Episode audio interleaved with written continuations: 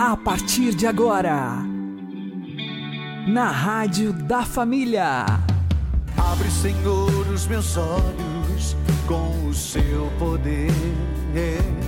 Caminhando com Jesus. Acredite, se Deus é por nós, quem será contra nós?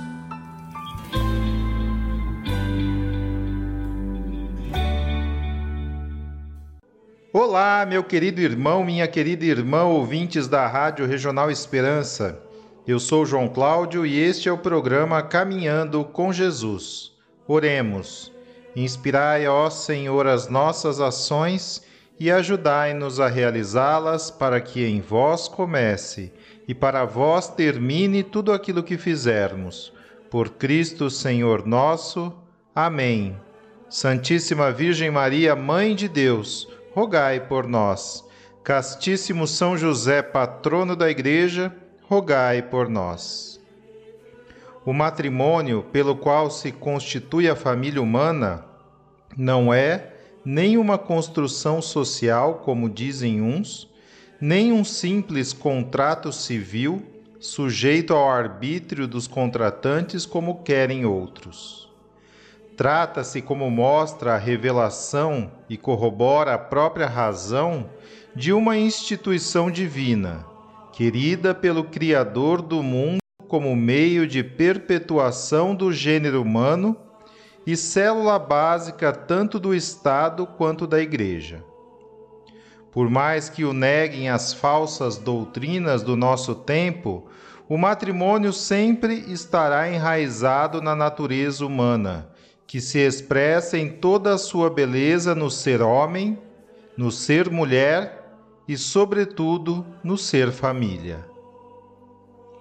Embora o vínculo matrimonial só seja sacramento e, portanto, imagem do elo indissolúvel de amor que une Cristo à sua Igreja entre os batizados, possui mesmo entre os pagãos algo de intrinsecamente sagrado, já que tem a Deus mesmo por autor.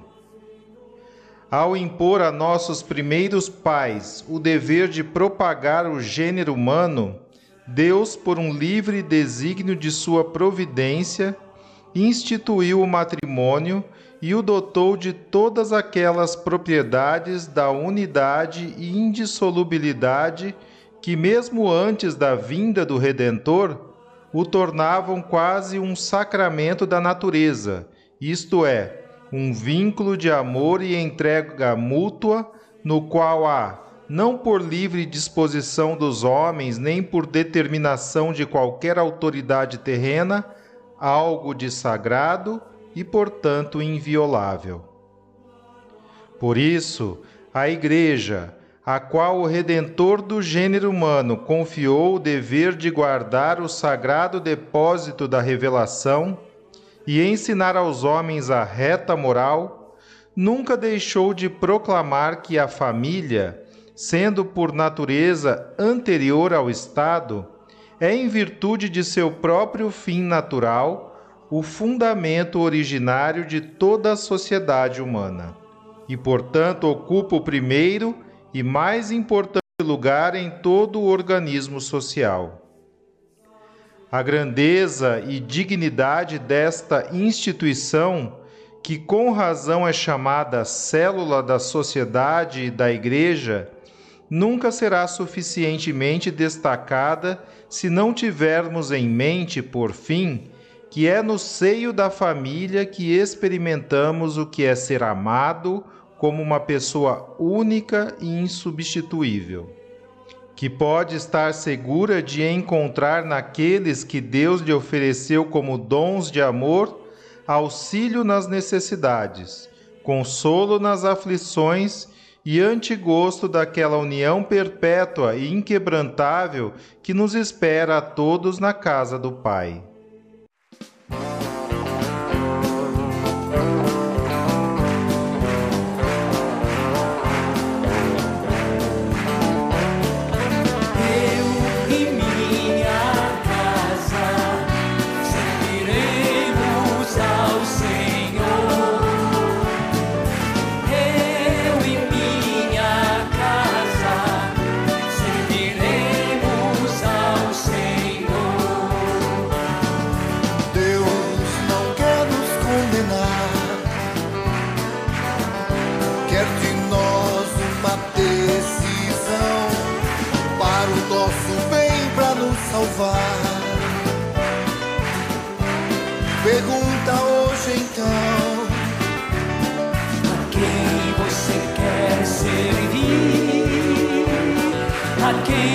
você quer servir, a quem você quer servir, a quem você quer servir.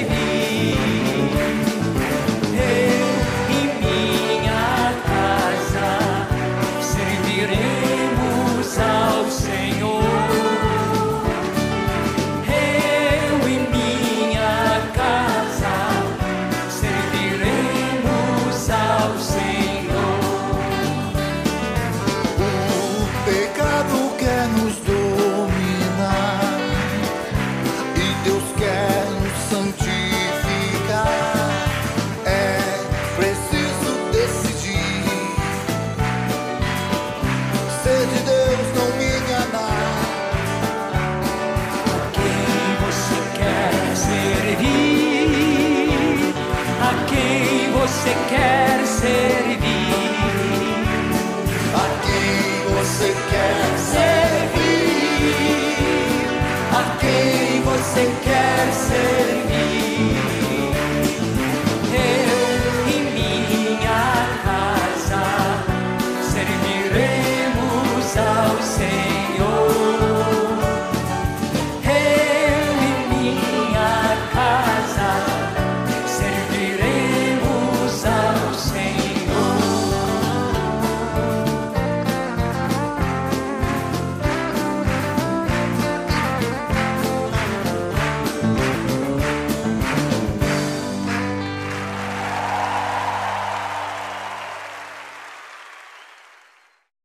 Caminhando com Jesus e o Evangelho do Dia.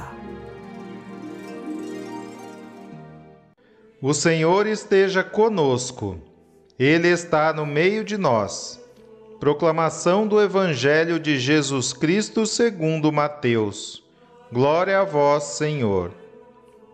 Naquele tempo, Pedro aproximou-se de Jesus e perguntou: Senhor, Quantas vezes devo perdoar se meu irmão pecar contra mim?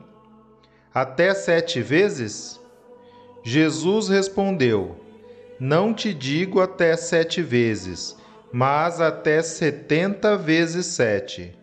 Porque o reino dos céus é como um rei que resolveu acertar as contas com seus empregados. Quando começou o acerto, trouxeram-lhe um que lhe devia uma enorme fortuna. Como o empregado não tivesse com o que pagar, o patrão mandou que fosse vendido como escravo, junto com a mulher e os filhos, e tudo o que possuía, para que pagasse a dívida. O empregado, porém, caiu aos pés do patrão e, prostrado, suplicava: Dá-me um prazo, e eu te pagarei tudo. Diante disso, o patrão teve compaixão, soltou o empregado e perdoou-lhe a dívida.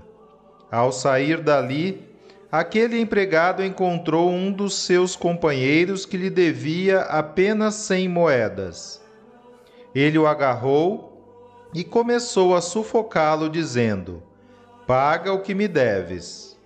O companheiro, caindo aos seus pés, suplicava: Dá-me um prazo, e eu te pagarei. Mas o empregado não quis saber disso. Saiu e mandou jogá-lo na prisão até que pagasse o que devia.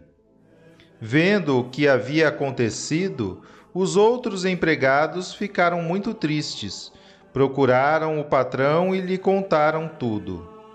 Então o patrão mandou chamá-lo e lhe disse: Empregado perverso, eu te perdoei toda a tua dívida porque tu me suplicaste. Não devias tu também ter compaixão do teu companheiro, como eu tive compaixão de ti? O patrão indignou-se e mandou entregar aquele empregado aos torturadores, até que pagasse toda a sua dívida. É assim que o meu Pai que está nos céus fará convosco se cada um não perdoar de coração ao seu irmão. Ao terminar esses discursos, Jesus deixou a Galiléia e veio para o território da Judéia, além do Jordão.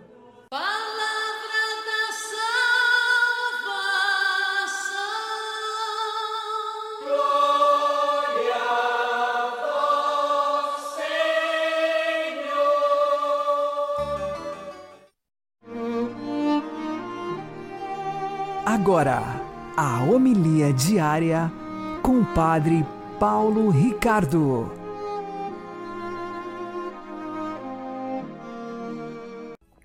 Meus queridos irmãos e irmãs, o Evangelho de hoje nos fala do perdão.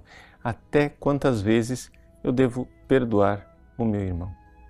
Vejam, a realidade do perdão, da misericórdia, é dentro daquilo que é o caminho que Deus escolheu para nos salvar, é uma realidade, sim, importante, profunda, mas complexa. Por quê? Porque a forma que Deus escolheu para nos perdoar é também uma forma através da qual Ele quer exercer a justiça. Ou seja, a misericórdia e a justiça, elas andam de braços dados. Então, quando Deus nos perdoa, é verdade, Ele foi e deu um passo além da justiça. A parábola que nós encontramos no Evangelho de hoje, daquele patrão que perdoa o seu servo, de fato, ali as dívidas são canceladas. Mas não quer dizer que não haja mais nenhuma obrigação de justiça. Quando nós somos perdoados, nós agora temos uma dívida de gratidão. E é exatamente aqui que Jesus, nesta parábola, nos ensina que a melhor forma que nós temos de agradecer o perdão que nós recebemos de Deus é perdoar os nossos irmãos.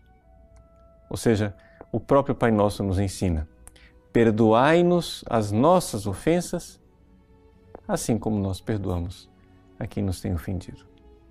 Então, existe uma proporcionalidade. Mas essa proporcionalidade consiste no seguinte: porque fomos muito perdoados, precisamos muito perdoar.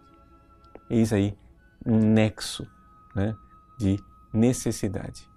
Por isso, quando nós falamos de perdão, de misericórdia, não quer dizer que estão abolidas todas as necessidades da justiça divina.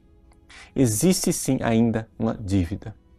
Sim, Deus perdoou a nossa dívida, mas na verdade ele substituiu a dívida que nós tínhamos por uma outra dívida, a dívida de gratidão.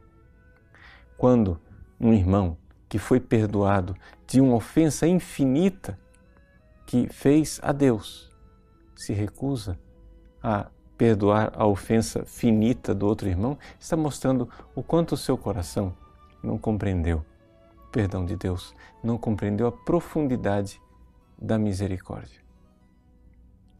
Por isso, se você, como São Pedro no Evangelho, está vivendo uma situação em que você tem dificuldade de perdoar, você tem dificuldade de dar o perdão porque o seu irmão já pecou contra você sete vezes e Deus espera que você dê um perdão setenta vezes, sete vezes.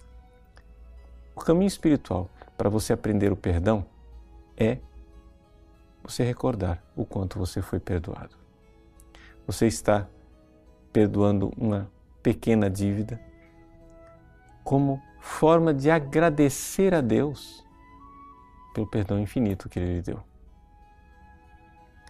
Santa Catarina de Sena uma vez estava conversando com Jesus.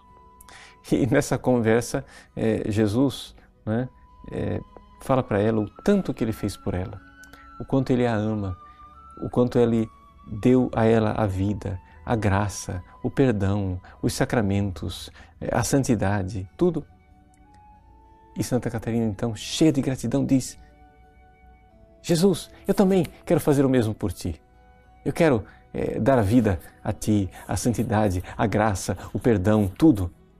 E aí ela se dá conta que ela está dizendo bobagem, porque ela não pode dar tudo isso a Jesus. Então diz assim: Nossa, mas é injusto. Eu não posso retribuir o amor. E Jesus diz para ela: Catarina, você pode.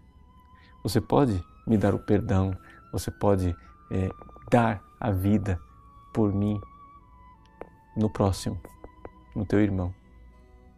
Ou seja, porque recebemos o perdão de Deus, nós então, como gratidão para com Deus, perdoamos os nossos irmãos.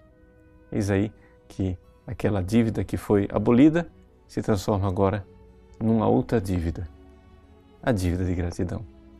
Deus abençoe você. Em nome do Pai e do Filho e do Espírito Santo. Amém.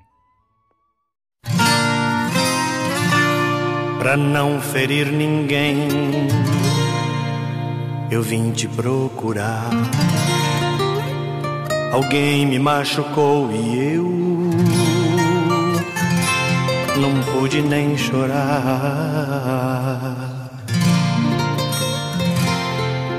Escuta, meu Senhor, escuta minha história.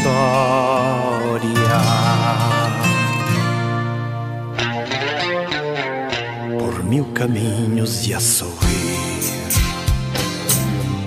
eu procurei compreender. Nenhum irmão eu quis ferir. Eu só pensei em ajudar. Mas houve quem não entendeu e destruiu o que eu ergui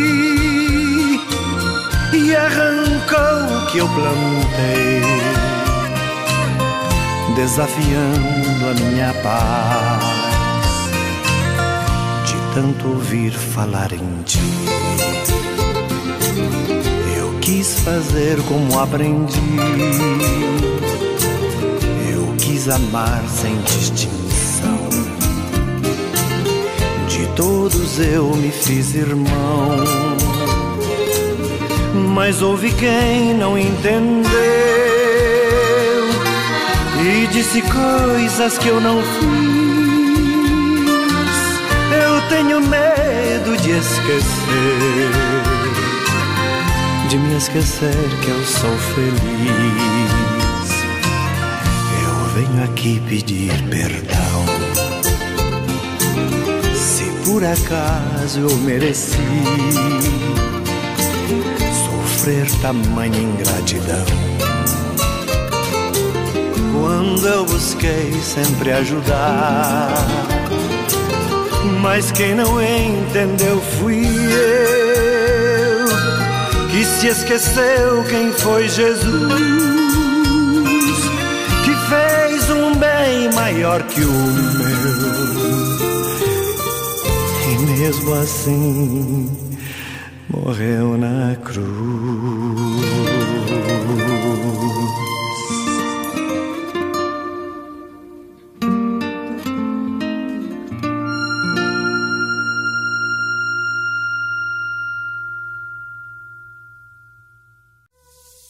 Agora você ouve o Catecismo da Igreja Católica.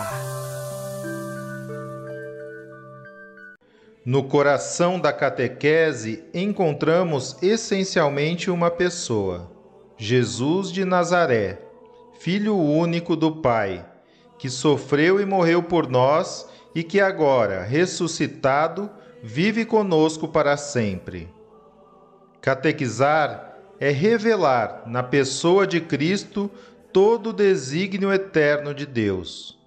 É procurar compreender o significado dos gestos e das palavras de Cristo e dos sinais por ele realizados. O fim da catequese é pôr em comunhão com Jesus Cristo. Somente ele pode levar ao amor do Pai no Espírito e fazer-nos participar na vida da Santíssima Trindade. Na catequese é Cristo, Verbo encarnado e Filho de Deus, que é ensinado. Tudo mais é-o em referência a Ele. E só Cristo ensina. Todo e qualquer outro o faz apenas na medida em que é seu porta-voz com sentido em que Cristo ensine pela sua boca. Todo catequista deveria poder aplicar a si próprio a misteriosa palavra de Jesus. A minha doutrina não é minha, mas daquele que me enviou. Aquele que é chamado a ensinar Cristo deve, portanto, antes de mais nada, procurar esse lucro sobreeminente que é o conhecimento de Jesus Cristo. tem de aceitar perder tudo para ganhar Cristo e encontrar-se nele e conhecê-lo a ele na força da sua ressurreição e na comunhão com os seus sofrimentos. Conformar-se com ele na morte, na esperança de chegar a ressuscitar dos mortos. Deste conhecimento amoroso de Cristo brota o desejo de o anunciar, de evangelizar e levar os outros ao sim da fé em Jesus Cristo. Mas, ao mesmo tempo, faz-se sentir a necessidade de conhecer sempre melhor esta fé.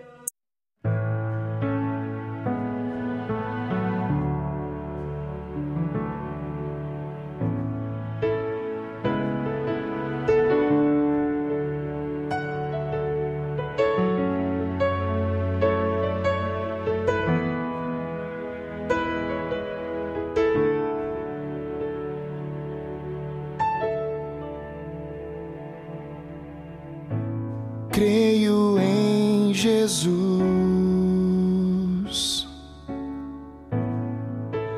Eu nasci de Deus e saibam todos que eu amo meu Senhor.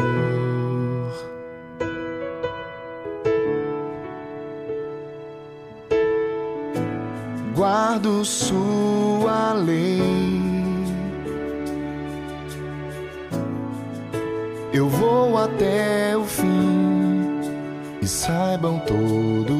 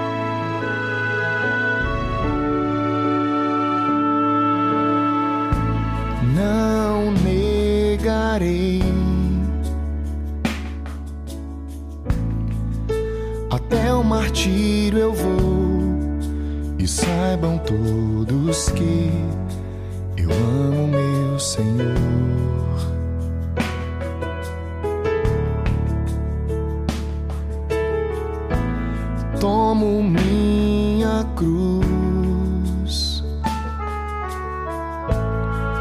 Sim, eu serei fiel e saibam todos que eu amo meu Senhor.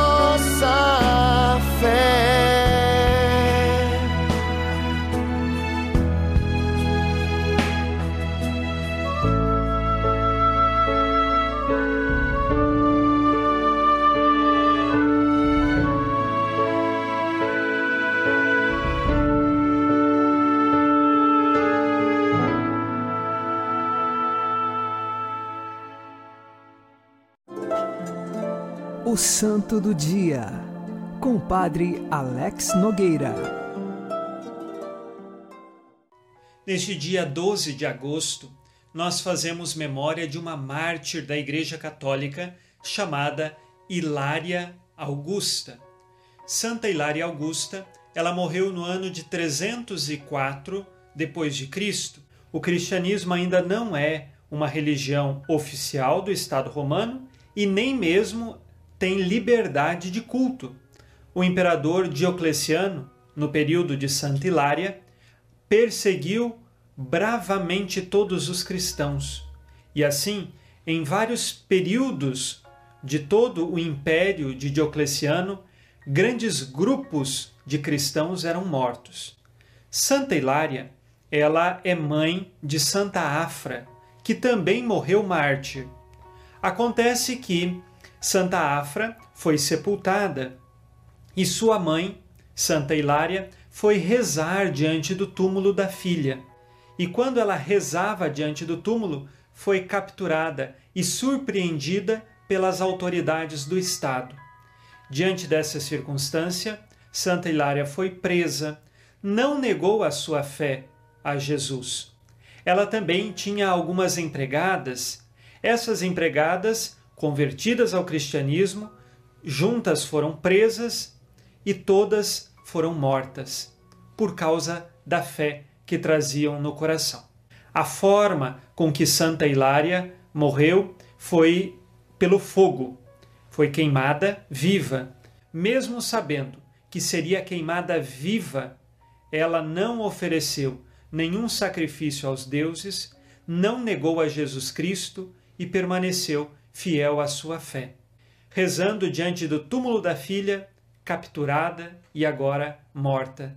Santa Hilária de Augusta se encontra no céu. Reza por nós para que também tenhamos a coragem de todos os dias de nossa vida defendermos com amor a nossa fé. Precisamos amar a fé que nós professamos. Nós recebemos a fé da Igreja e através também de nossos familiares. E nesse sentido, o amor que nós temos à nossa fé é o amor ao maior tesouro, porque a fé nos leva à vida eterna. Santa Hilária confiava na esperança cristã do céu. Por isso, entregou a sua vida sem medo, e as chamas daquele fogo consumiram este corpo, mas não consumiram a alma. E assim no céu, ela hoje reza por nós.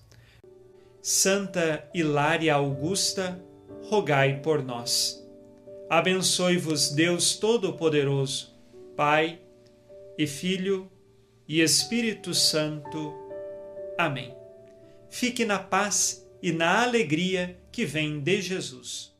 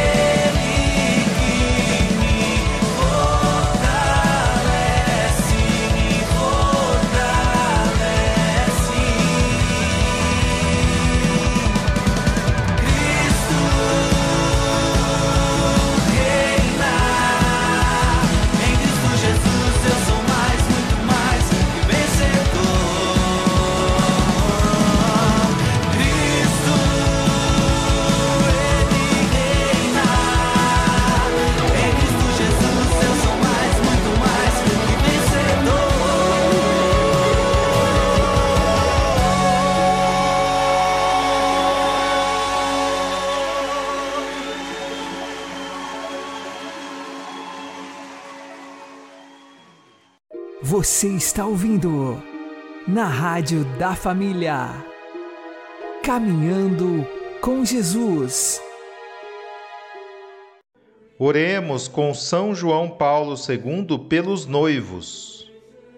Ó Deus, faz com que a tua graça guie o pensamento e as obras dos casais que se preparam para o matrimônio, para o bem da sua família e de todas as famílias do mundo. Faz com que o amor, reforçado pela graça do sacramento do matrimônio, seja sempre mais forte do que todas as fraquezas e do que todas as crises que possam afetar a família. Faz com que os casais encontrem na família um forte apoio para a sua humanidade e o seu crescimento na verdade e no amor. Amém. São João Paulo II, rogai por nós. Santa Hilária de Augusta, rogai por nós. Uma boa noite a todos, que Deus abençoe vocês e continuemos caminhando com Jesus.